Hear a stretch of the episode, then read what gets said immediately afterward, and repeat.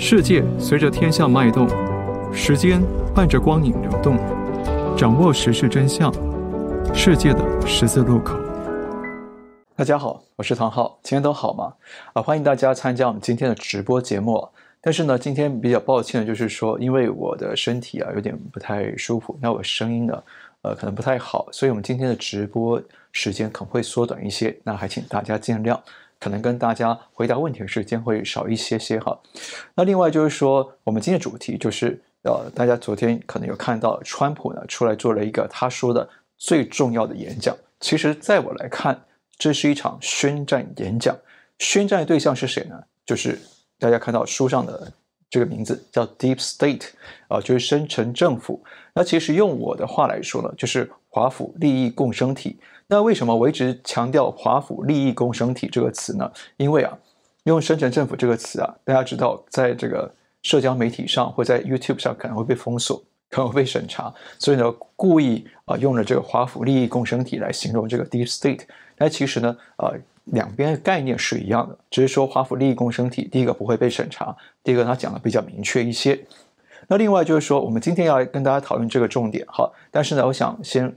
呃，说一个问题，就是说有最近有观众朋友一直写信来说，呃，问我能不能聊一聊一些呃超自然的问题。那超自然问题，我知道我们很多朋友都很感兴趣，呃，但是呢，因为嗯，这个可能跟我们节目调性啊，可能不一定一样。我们尽量在有时间的时候再来讲。那同时呢，还有一个情况，在会员节目里来讲，比方说我们在明天的会员节目当中呢，就跟大家跟我们会员朋友们聊一些这个关于呃这个。预言的问题，关于二零二零年底到二零一二零二一年之间会有哪些的变化啊？当然，就是呃一些目前哈比较主流的、比较准确的预言，我们来跟大家做一个讨论。比方说啊，呃，这个前两天我看到一个新闻，就是讲印度的少年这个阿南德，呃，大家可能知道印度神童或印度的少年，他做了预言，就是说呃，在今年十二月底之后呢，就十二十二月中过后啊。会出现这个比较多的灾难。那其实这东西呢，跟我们之前在节目里讲的是不是一致？大家如果还有印象的话，我之前在节目里头就讲了，今年十二月中过后啊，呃，可能呢，这个世界会有一些变化，可能尤其是经济上会遭受影响，可能会有一些第一个疫情会复发，再第二个就是呢，可能会有一些天灾人祸的事情。所以中国的经济跟世界经济。可能都会受到影响，特别是中国，所以呢，会请大家啊提前做好。如果您在中国有资产投资的话，要请提前做好避险的准备。那这一点我们跟大家讲过。那刚好呢，这阿南德的预言呢，呃，跟我们讲的呢是差不多的哈，是差不多这个时间段的。所以呢，这些东西我们会在明天会员节目跟大家讨论。那我因为我们的一般节目是属于世界的十字路口，不是宇宙的十字路口哈，所以呢，就是我们超自然东西啊，会尽量的。呃，少在正规节目里少讲一些，那欢迎大家可以到我们会员节目会员节目里去看。那好，我们先回应一个重要的问题，就是昨天呢，昨天川普政府宣布了这个旅行禁令，就是呢禁止中共党员及其家属呢到美国来旅行。那这个东西呢，其实我们在三个月前就已经看到这样的迹象了，其实我们已经讨论过，对不对？那很多人会觉得，哎，川普是不是不会实施啊？只是嘴巴说说啊？但其实不是，他这次真的寄出来了，真的，他说到做到，寄出来了哈。那为什么呢？为什么会在这个时候，有人会觉得说，哦，川普，哎，是不是要输了，要卸任了，所以赶紧做这个动作呢？那其实啊，在我看来，有几个重点了。第一个重点就是说，他们川普政府再次要向中国人民强调。还有向中共党员强调，中国不等于中共，中国人民不等于中共党员，哦，它是区分开对待的，哦，你如果是中国人民的话，一般中国人民，我欢迎你，我欢迎你通过合法的途径进来我美国，哦，制产都没关系。但是呢，如果你是中共党员，那对我来说就像恐怖分子成员一样，所以呢，我禁止你进来，我也禁止你的家属进来。那这样呢，第一个区分中国与中共，第二个。让中共党员跟权贵对中共党中央的矛盾不满升级，啊，升级中共党员权贵对中央的不满升级，然后就会怎样？反分化，分化共产党嘛，对不对哈？然后第三个就是说，他会截断截断更多的中共党员来渗透美国的途径。大家知道，中共啊，他派出很多的特务啊，那这些特务其实军人特务都有，对不对？那些特务都是党员嘛，所以他现在只要能够查到你是中共党员的话，他禁止你入境；你是党员的亲属呢，禁止你入境，这样可以减少很多呃中共渗透美国的间谍啊、所以呢，这是一个很重要的一个手段。那另外还有一点就是说，呃，退一万步来讲，退一万步来讲啊、呃，不管下一任总统是谁。啊，不管是川普连任还是真的是拜登上任了，但是至少呢，他把这个、美中脱钩的轨道给铺起铺下来。美中脱钩轨道就像一个呃火车轨轨道一样，我先铺好了，然后铺好，你就美国呢就基本上这辆火车就得这样走。那即便万一哈，退一万步讲，你拜登真的上任的话，你也不不不方便或不好意思在这么短的时间内就把这个轨道给拆了，你还得继续往前走。走一段时间，可能如果你真的跟中共有勾结的话，或或是有关联的话，那么你到时候再去改，那是以后的事。但至少短期之内，这条美中脱钩的轨道啊，会继续往前走。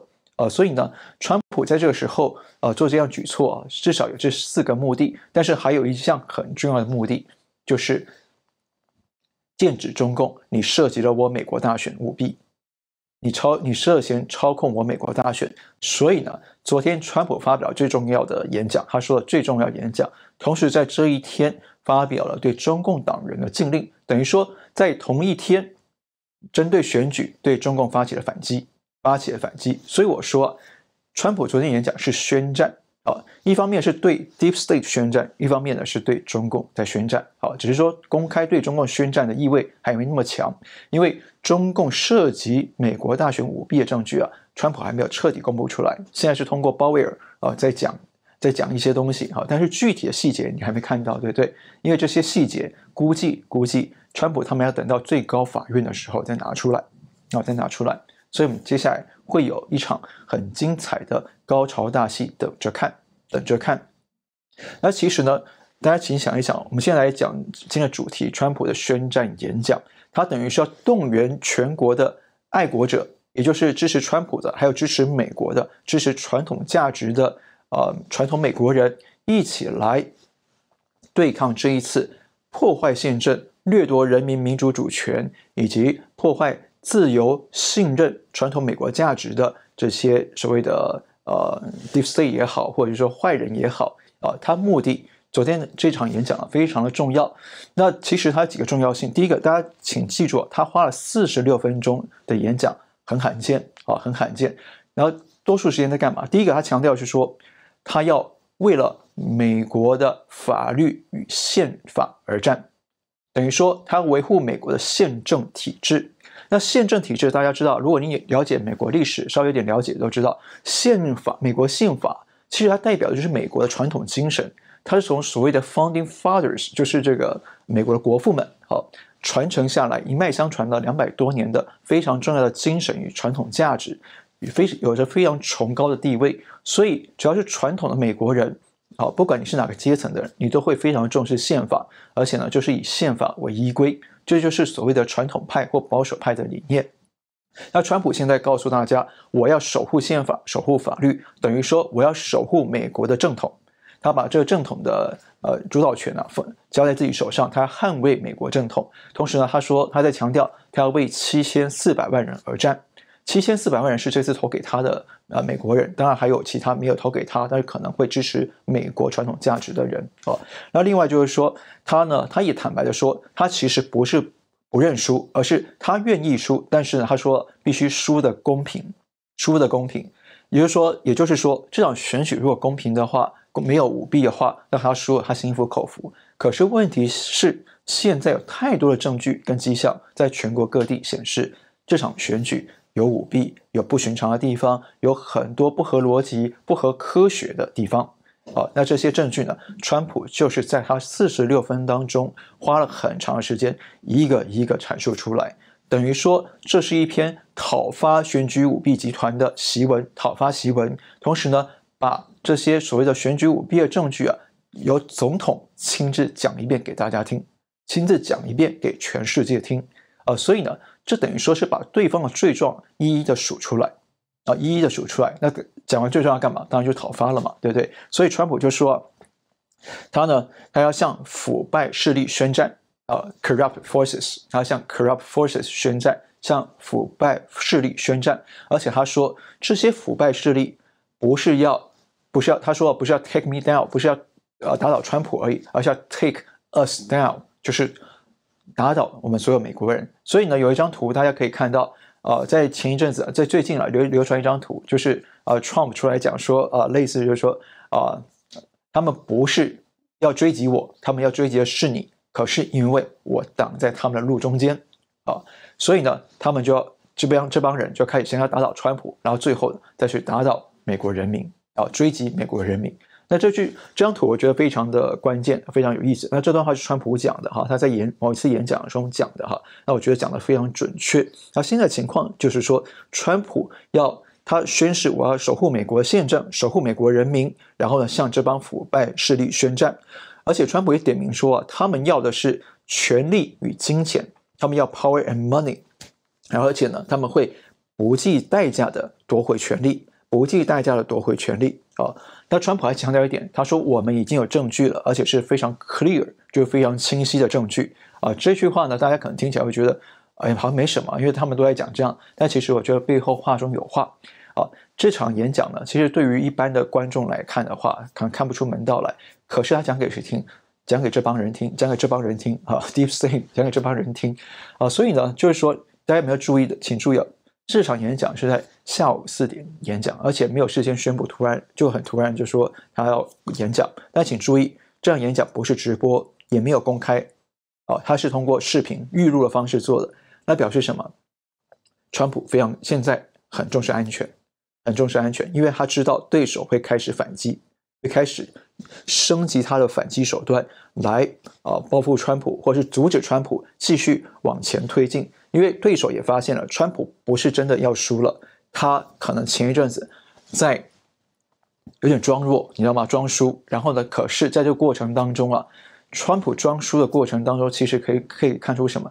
可以看出周边的人，哪些单位、哪些人员是。真心支持我，支持美国传统价值的，哪些是可能是他们的人，哪些可能是他们的人啊？哪些可能是敌人啊？只是卧底。所以在这个过程当中，大家可以看到有几个部门一直没有出来帮川普，有没有？司法部第一个，在第二个中情局、中央情报局，还有第三调查局、联邦调查局，这三大司法部门居然都没有去呃调查什么选举选举舞弊，没有，而且呢，甚至还跳出来说。这次大选是美国史上最安全啊、呃、最 secure 的一次选举。那其实呢，就睁眼说瞎话嘛啊、对不起，如果您是川普，如果您是拜登支持者，对不起啊，我的观点是比较站在我个人看到的，可能就是比较质疑论、比较怀疑论的角度来看。那我确实，我从我对东西方社会民主选举的观察，我有充分的个人理由认为，这场选举是有问题的，是有很大的问题的啊、所以呢，当美国。三大司法部门都没有去调查这件事情，然后甚至美国司法部门还跳出来说啊，国土安全部的人跳出来说啊，这选举很安全，那这就是那就说明了说，政府里头有很大一帮人其实是不受总统领导的，是不忠于国家的，是不忠于人民的，是不忠于宪法的。那他们忠于谁呢？忠于这帮地下势力、黑势力、Deep State、华府利益共生体。那说白了，背后还有更高的黑势力啊！那这个东西呢，我在会员节目讲过，因为它有点悬，所以我就不多说啊。但是呢，这帮势力其实呃蛮庞大的。那特别是他们在前几天不是呃索罗斯啊、奥巴马这帮人，呃，他们的推特图像全部换黑白嘛？那其实就是个暗号。所以呢，Trump 这现在开始也很重视他的个人安全啊。那所以接下来大家可以注意啊，川普发布了这个。宣战演讲之后啊，这帮人这帮人肯定也会升级方方面面的反击手段，所以接下来大家估计可以看到一场越来越激烈的交锋，越来越激烈的交战，而且这样的交战呢，可能会包括什么？包括了比较激烈的手段，比方说暴动、暗杀，甚至是恐怖袭击。恐怖袭击，尤其是啊，美国呢，在呃这个圣诞节快到了嘛，那圣诞节快到是美国的这个很热闹的过年。节庆，那不能排除，不能排除在圣诞节前夕，从现在开始到圣诞节前夕，可能这帮人如果说他想要打击川普打击不了的话，或打击不到的话，可能会发动恐怖袭击。为什么？就是恐攻击人民来恐吓你，美国总统，你要不要让步？你要不要让步？这种手法谁做过？中国共产党。大家请注意，中共习派跟江派在内斗的时候，就曾经发生过多次这种情况。江派用对人民实施无差别攻击来恐吓习派，但因为呃两两边都共产党嘛，所以对人民都不太重视，所以没什么用哈。但是在美国就不一样哈，美国总统是要关心人民、照顾人民的，所以呢。不能排除接下来可能会发生恐袭。我为什么会说那么绝对？因为这件事情啊，其实在我记得是两年前吧，就有记者来问我。那个时候呢，川普有一次本来要出访瑞典，但是呢，呃，因为美国有飓风要来，然后川普就临时公布说，哦、呃，他要因为飓风来袭啊、因为有飓风有风暴来袭，他要坐镇美国，所以他不去了，改由呃彭斯代理去啊、那请的那个时候啊，就有一位记者来问我说。川普说的风暴究竟是真的这个飓风风暴呢，还是政治风暴？我那个时候就跟他说：“你看这两天会不会有恐怖袭击发生，就知道。”结果呢，真的就在隔天星期六啊，就美国真的发生了枪击事件，就是这种大规模枪击事件。那我就跟他说：“好，你看懂了吧？对，没错。”那就是因为川普那个时候要打击这些集团，好像那个时候好像是要进一步继续进一步去追呃 James Comey 还是谁，我有点忘了哈。然后所以呢，这帮人啊就发动了反击，他的反击就是我攻击人民，无差别攻击人民，然后来打打压你，来打击你。同时呢，枪击案我又可以动用所有的媒体来指控你总统，你不反枪，你不控枪，你不管控枪支，所以呢，这都是你害的。嫁祸给他，好，来提升高人民对总统的不满。所以呢，这种手法我们在过去这两三年来看了太多次了。但是呢，美国主流媒体不会告诉你，台湾、香港、大陆媒体都不会告诉你，因为这是他们的不言之秘。那台湾很多媒体是看不懂的，哈。所以，请大家继续来看我们的媒体啊。我们虽然很小，但是呢，而且虽然受到打压，但是我们尽量。用我们最后一份力气，用我们最后一份气力来跟大家说讲真，说真话，讲真相，好吗？然后再来，请大家再来看哈，就是说，我想跟大家聊一个重点，就是川普的战线。我不知道大家有没有看懂哈？其实呢，大致上你可以看得出来，很就像很多人也开始说了，川普的战线哦，有明线跟暗线，对不对？但其实在我来看的话，还可以再细分，就是说，它有三条明线。还有三条暗线，或者我说是浮线。浮线的意思就是说，这三条线还在铺，还没到真的高潮的时候，它就有点像这个呃炸弹的导火导火索、导火线哦，它是埋着的浮线啊。那三这三条明线、三条浮线是什么呢？我大致讲一下，因为我们现在是直播，没有这个图卡啊，我就不讲那么细好。那我会在呃，可能明天或后天呢，我会再做成节目。做成视频的方式来跟大家详细的说好，所以你现在听过去忘记没关系哈。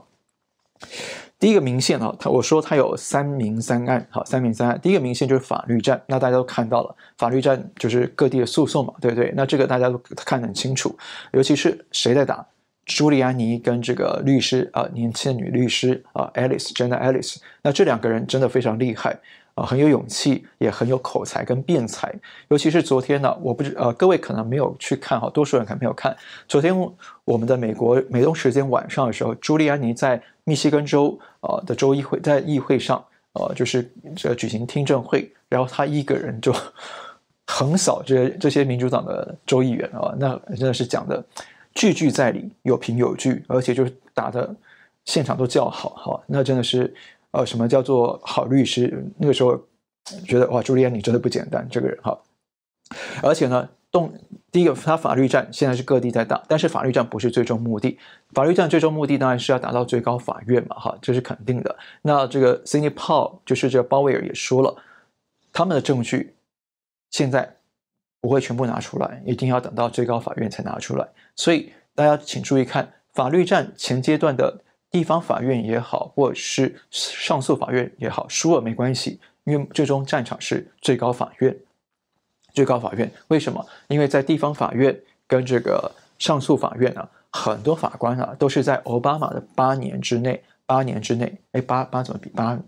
八年之内，哦，这个，呃，他他指定的，他指派的啊，所以呢，这帮人其实呢啊也会比较倾向这个反对川普，好，比较反对川普。那另外第二条明线呢，就是国会听证线，就听证线了，说白了就听证战啊。第第二条明线叫听证战，听证包括了国会，国会的听证就是不是国会了，说错了，应该说是州议会啊，各地的州议会的听证啊，现在。各地都有举行，像这个今天又有三场的听证会嘛，昨天有两场嘛，哈。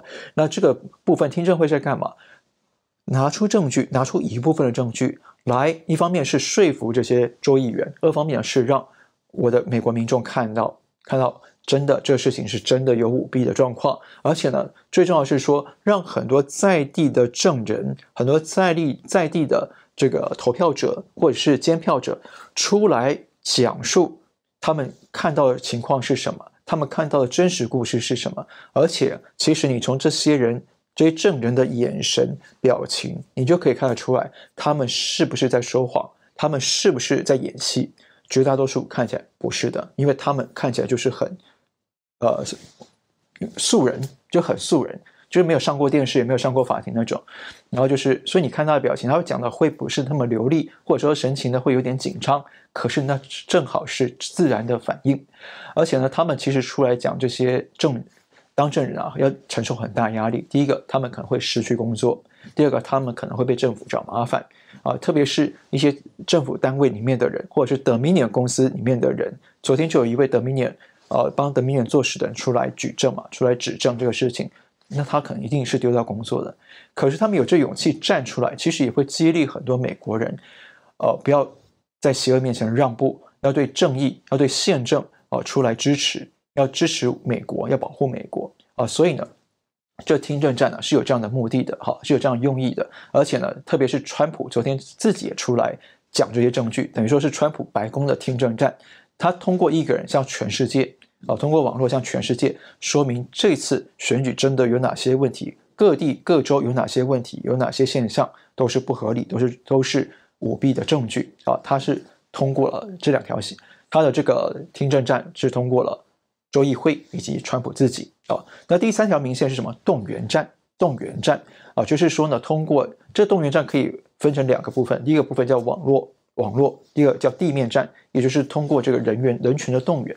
那网络战大家可以看到，就是说，呃，这些共和党这些之主要的呃战斗者吧，比方说 Giuliani 啊，啊 Jenna Ellis，还有这个林林伍德哈 Linwood，还有这个啊鲍威尔啊，他们呢不不断在不断的在网络上啊上会上在媒体上不断的在呃放出消息，在跟大家沟通，在跟大家讲这些舞弊的最新情况是什么。同时呢，这就是所谓的网络战。同时呢，他们。也通过这个集会动员啊，大家可以看到，美国各地都要发动这个 “Stop the Steal”，停止偷窃、停止窃取的集呃游行或者集会活动。同时呢，像昨天这个 Linwood 啊，跟这个鲍威尔他们又在乔治亚州啊合体啊一起出来举行一个集会啊，那那个现场场面很壮观啊。其实呢，这种动员战就是不断在凝聚美国人民的士气，凝聚美国人民的信心与希望。然后动员大家做做做好作战准备，做好作战准备啊！等于说呢，战前动员啊，战前总动员，动员所有的爱国者啊！所以呢，这是三条明线，但明线不是真正的目的，明线是表面上看的目的，真正目的是三条暗线啊！你你看明线的话，你会觉得川普好像胜算不是那么大，对不对？很多朋友的 每天都跟我说：“哎，你怎么看？怎么看起来川普现在局势有点弱？”哈。我就说，这是就是表面上看，可能呢，真正的实力是在地底下，就是所谓的浮线。那三条浮线是什么？第一个就是情报战，也就是所谓的 Kraken 海怪。海怪其实背后啊，其实你现在回想起来看啊，它应该主力是情报战。虽然说呢，鲍威尔说哦，海怪是这个他提起了诉讼，对，没错，海怪是一个很大的计划。但海怪其实呢，它跟军方有关啊，军方三零五第三零五情报营啊。那三零五情报营呢？干嘛？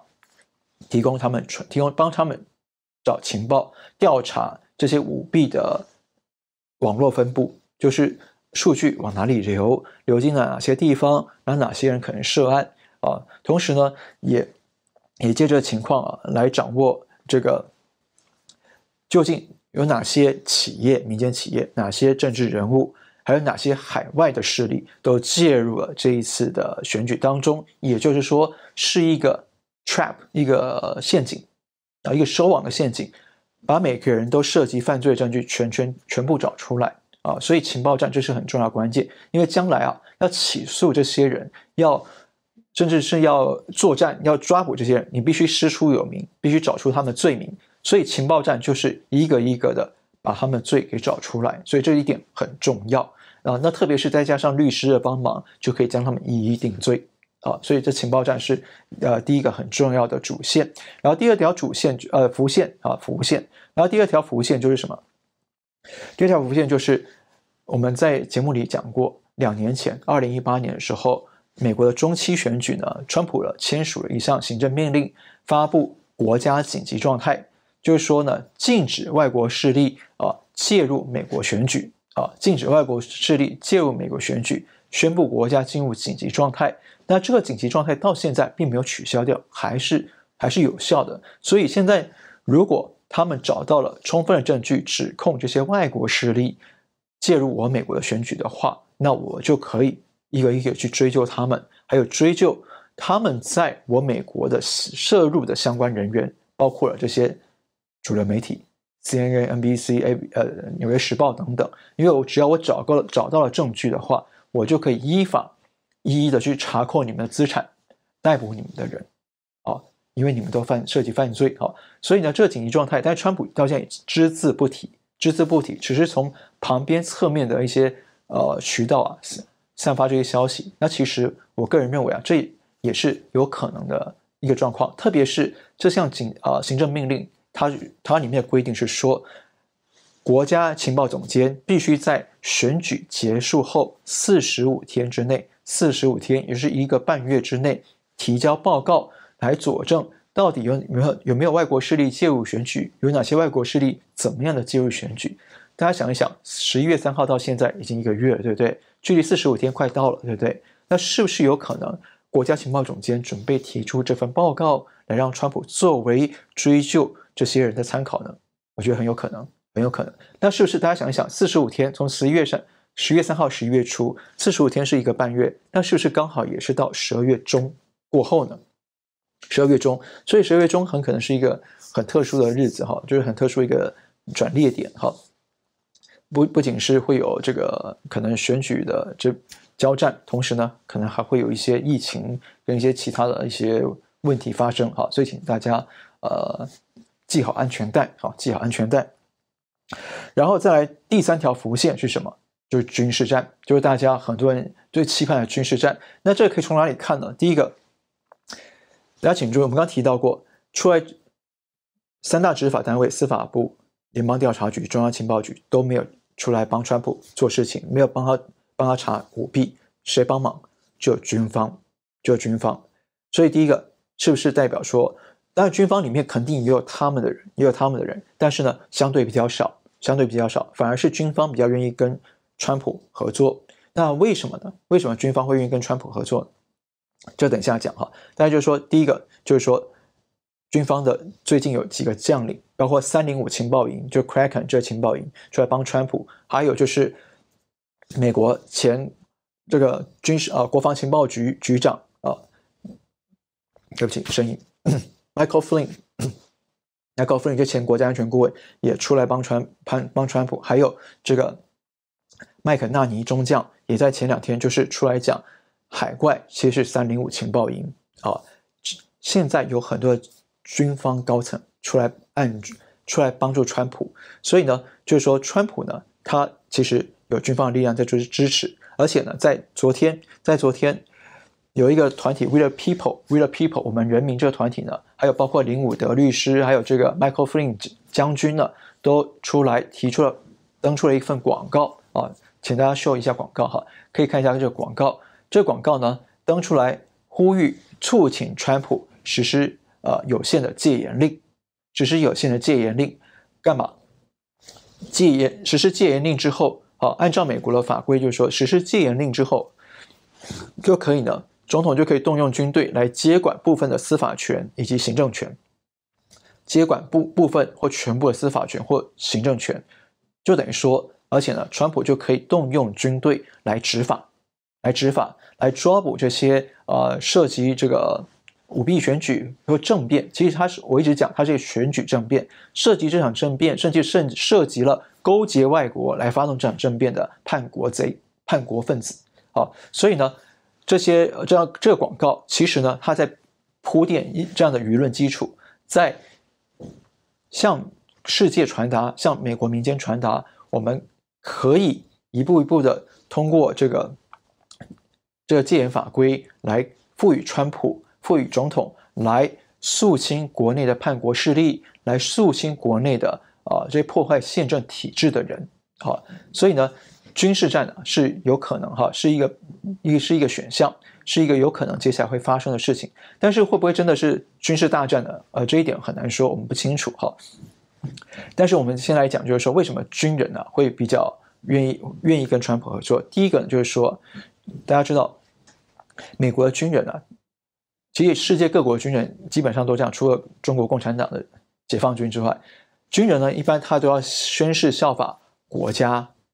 跟宪法效忠国家跟宪法，那美国军人绝对是这样啊。再第二个就是说，美国军人呢，尤其是高阶的将领啊，都是很多绝大多数都是保持着美国传统价值的，美之美国传统价值的。因为军校大家知道，军校训练是比较封闭的，但是呢，相对来讲也比较传统，就会比较保存着美国过去的传统价值，是忠于国家、忠于人民、忠于宪法。然后军人的天职就是要捍卫宪法。捍卫国家制宪政与秩序啊，所以呢，这些人比较不容易被左派给动摇，因为他们生活在军校长大嘛，所以呢，左派在大学里的那套思想啊，他们比较接触不到啊，比较接触不到。再一个很重要重点是，奥巴马八年任内啊，他大家知道，川普是很尊敬军人的哈，但是呢，奥巴马八年任内啊，他是裁军的，他是不断裁减。美国，因为他削弱美国的军事实力嘛，让美国变弱，所以他不断的裁军，不断的裁军，那当然军方就会反弹。你裁军，你就裁减我的经费，裁减我的人员，啊哈，然后呢，所以军方就比较反弹，对奥巴马那套左派的理念就比较不会认可，就比较不会认可啊。那还有一点很重要，就是说，川普本人也是军事背景出身的，大家可能有人听说过，川普高中是读什么？美国纽约的军事学院。纽约军事学院，所以呢，川普啊，他虽然说是有钱人、富二代，可是呢，他有个跟其他富二代不一样特点，他很爱国，而且很尊敬军人，很尊敬军人。这一点跟他的成长背景是有关系的。当然，也有个呃，这个马路消息，有个小道传说，就是说川普的前世是谁？呃，我听说川普的前世是巴顿将军，哈。大家可以去查一下，就是网络上这种讨论很多，这两个人长得还真挺像的哈，所以呢，这可能也是一个因素了哈。但是就是说，川普呢，他真的很尊重军人，所以呢，而且他上任之后很重视照顾军人，所以现在可能会有比较多军人愿意效忠于他，效忠于他。所以军事战这条暗线，很可能会出现，尤其是什么？川普在选举过后撤换了国防部长，对不对？然后换上了反恐中心主任 Chris Miller 来当国防部长。那 Chris Miller 做的第一件事是什么？建立特要求特种部队，特种部队直接向他报告哦，不要再绕过平常的程序。那表示第一个，国防部里头要清内贼、清内鬼；第二个是川普要掌握一批能用的部队，能用的部队来必要时候平乱，必要时候来跟这帮人 Deep State 这帮人呃做决斗呃。所以呢，接下来我们大家可以看哈，这个。三明三暗，三条明线，三条战线、暗线啊，这些细节我们会在啊下一集节目我们做出来给大家看啊。但是接下来大家可能会看到越来越激烈、越来越高潮的呃选举交战啊，选举交战啊，真的高潮现在才开始，现在高潮现在才开始哈。好，那我们现在已经过了半个小时了，那我先呃我简短回应一下大家几个问题哈。那有些朋友他问的问题，我觉得问得很好。那我我会觉得，我想在节目里头再讲。比方说，有朋友问到说这个，呃，他问到说，美国的反叛乱法的启动原则是什么？这个很重要，因为川普呢，他如果要真的要动用军队来执法的话，来清理所谓的叛国贼、叛国分子的话，他有两个两条路。第一个就是戒严，实施戒严。呃，戒严的话，总统就可以动用军队。第二个就是要实施反叛乱法，或者是叫叛乱法。啊，英文里头没有 anti 嘛，哈，所以叫叛乱法或反叛乱法都可以。那这个有几个条件，它有几个条件。那这个呢，我想，呃，我看一下，我想我在还是在节目里头讲会比较完整一些哈。这是 JJ 跟 Jennifer 刘问的哈。然后呢，再来就是我回答几个比较简短问题。呃，Kathleen Kathleen 林，他问到说，王立强跟严丽梦为什么最近消失了？呃，难道他们的事情已经结案了吗？对，王立强是间谍案，王立强事件是间谍案。我们上在上一集节目提到了哈，王立强是间谍案，所以只要结束之后，他该起的作用结束之后，一定会转去低调，转下低调去，因为王立强还要保命。好，还要保密，所以一定要转一下低低调，就不会再露面。好，它起到它起的作用就行了。那严丽梦目前我不清楚，他可能也许还在写报告啊，或者是怎样的，我们不清楚啊。但是呢，我个人觉得说，世界啊就像个大剧场，像个大剧场，那每一出戏啊，王立强也好，严丽梦也好，他都有他的上档时间。都有它的上映时间，那是井然有序的，一步一步来的。像现在我们接下来可能要看到一场呃大战的戏，好，大战的史诗级的大战电影，好，可能马上就会上映，好，呃，比好莱坞还好莱坞的戏，好，然后再来就是呃，这位马来西亚观众 Albert Chester，他问到说，呃，为什么川普不能？他是个总统，可为什么不能让 FBI？就是联邦调查局、CIA、中情局，还有司法部来调查这次选举舞弊呢？这个问题非问得非常精准。那我们刚刚就提到了好几次，美国三大司这一次的选选举舞弊案当中，可以让大家看到 CIA、FBI、DOJ 这三大司法司法部门、执法部门呢，很显然都被控制在这帮人手中，也控控制在华府旧势力的手中。所以，川普一直经过了快四年的任期，还都还支配不了。还支配不了，所以川普一直说嘛，华府是个沼泽，是个 swamp，是个 swamp。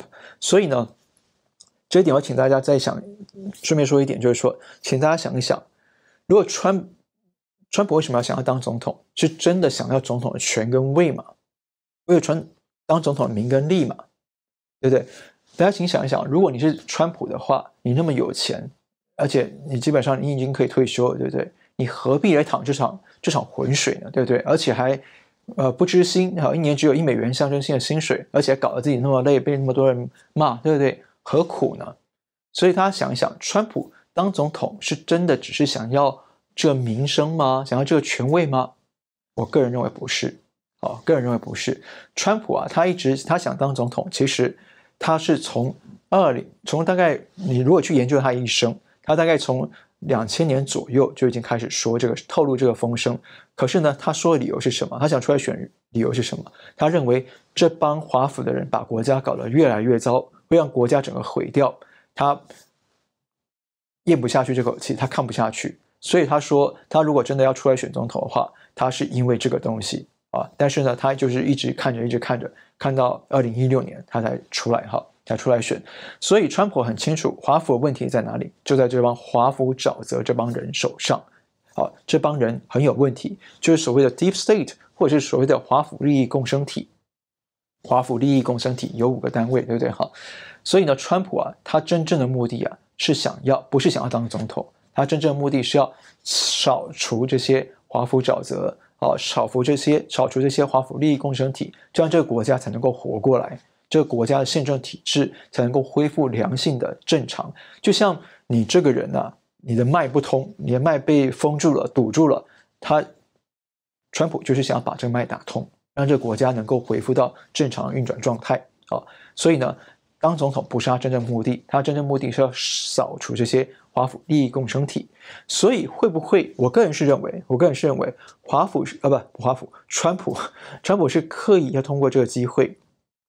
让这些华府利益共生体一个一个现形，哪些人是敌人，哪些人是真的爱国家的人，他在这个过程当中就可以看得出来，对不对？就可以分辨，因为这些人都要在这次的选举当中做个选择，所以呢，这场大选就是真的是个大选，很大面积的选择，同时呢，它叫选战，选择一方面是让很多人做选择，二方面同时也要开战。正与邪之间，善与恶之间要开战，要交战、哦！所以啊，大家请继续看这场戏啊，会接下来会很精彩。我个人认为啊，川普呢，之前你会看起来他觉得有点弱，我个人是认为是装弱，就伪弱，目的是要引蛇出洞，或者是说呢，要让这些人哦筛选之后看清楚谁是敌谁是友哦。然后另外就是说，呃，他需要进，然后呢，这位 Chester 他问到说，可不可以聊一下川普的通俄门？通俄门其实有点久了哈。而且它历史很长，我简单的讲一下，就是说，通俄门最早就是在川普啊，其实，在川普选选举之前，选举之前，然后呢，就希拉里他们呢、啊，他们民主党的这个民主党代表大会 DNC 跟希拉里阵营呢，就付了一笔钱给谁？给 Fusion GPS，就是专门做调查的公司，调查政敌的公司啊，调查敌人公司，然后请他们去制作一份。所谓的呃文件假假文件假资料 dossier 啊，我们英文叫 dossier，中文比较难翻了哈，就是说利不利于川普的黑文件啊黑文件。那 Fusion GPS 交给谁？承包给谁？承包给英国的零零七叫做 Christopher Steele。所以这个 Christopher Steele 他又承包给谁？他又传播承包到他找俄罗斯的人啊，俄罗斯的一些小道消息。俄罗斯人丢了一些小道消息给他，然后就把这些小道消息写成一个 dossier steel dossier，然后交给 GPS，呃，Fusion GPS 交给给希拉里。那希拉里阵营呢，就把这些东西交给谁？交给 FBI，交给 FBI 的人马。然后 FBI 拿去干嘛？拿去跟司法部啊、申请这个监控、监听川普阵营的这个这个这么这叫什么？监听状？监听监听呃，反正就监听状就对了哈。然后就。这样子，在大选二零一六年大选期间就开始监听川普的阵营，同时呢，他们还派了自己的人马，FBI 还派了自己的人马混入川普阵营里面去打听消息，呃，收集情报啊。然后后来呢，才发现说这些东西、这些事情，中央情报局也有份啊。当初的中央情报局也有份，然后呢，奥巴马也知情，奥巴马很清楚，奥巴马也很清楚，所以这整个事情啊，就变成了是一个。呃，后来叫做 Spygate，就是奥巴马阵营的呃间谍门，就是他们派间谍渗透川普阵营去。但是呢，哎川普上任之后啊，他们发现不妙啊、不妙，所以呢，赶紧呢，就是说呃，就是川普勾结俄罗斯的证据啊、呃，川普勾结俄罗斯哈、在这个在扰乱我们美国选举，一六年的选举让川普当选了，所以呢，就开始通过国会，通过媒体。发动了所谓的通俄门的调查，然后一个一个出来说的振振有词，说他知道川普跟俄罗斯有勾结，可是到最后呢，办下去办到最后呢，开这些人拿不出证据来。他说：“呃，他们没有明确的证据，他们没有明确证据啊、证明川普有跟俄罗斯勾结。”那最后特别检察官啊、Robert Mueller 调查结果，调查了两年，整整两年，结果查无实证，查无实证。那查无实证又怎么样呢？这通俄门，民主党又把它打成什么？哦，川普呢，刚呃妨碍司法，川普呢试图阻碍司法部调查通俄门，所以呢又变摇身一变，通俄门不管用，转身成妨呃呃呃叫 obstruction gate，中文叫怎么讲？叫司法妨碍门嘛。Anyway，就是说哦，从通俄门勾结俄罗斯勾结没成功，然后就转来打说哦，这是川普妨碍司法调查。结果呢，也是查无实证，所以呢，整个通俄门啊，花了三年多，从川普还没上任之前就开始，一直到他现在前一阵子才结束，然后呢，通通查无实证。那结束查无实证之后又怎么样？又搞了个弹劾门，有没有？就说啊，你跟乌克兰有勾结啊，然后所以川普被搞得很忙，知道吗？一天到晚要勾结外国哦，但是都都查无实证，对不对？所以啊，我觉得很有趣一点是说，大家请想一想。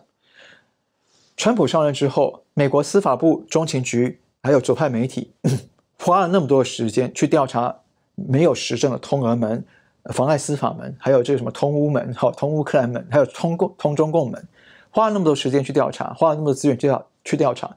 可是有这么多证据、这么多证人的大选舞弊案，没有人调查。这帮人没有人调查，媒体没有人调查，一直说 baseless。没有证据，证据在眼前，你都不去看呢、啊，对不对？司法部长出来说没有明确证据证明，可是 Giuliani Giuliani 在昨呃在昨天前天了，跳出来就直接说，因为你跟就问他说，你有去调查人吗？你有去访谈人吗？通通没有，对不对？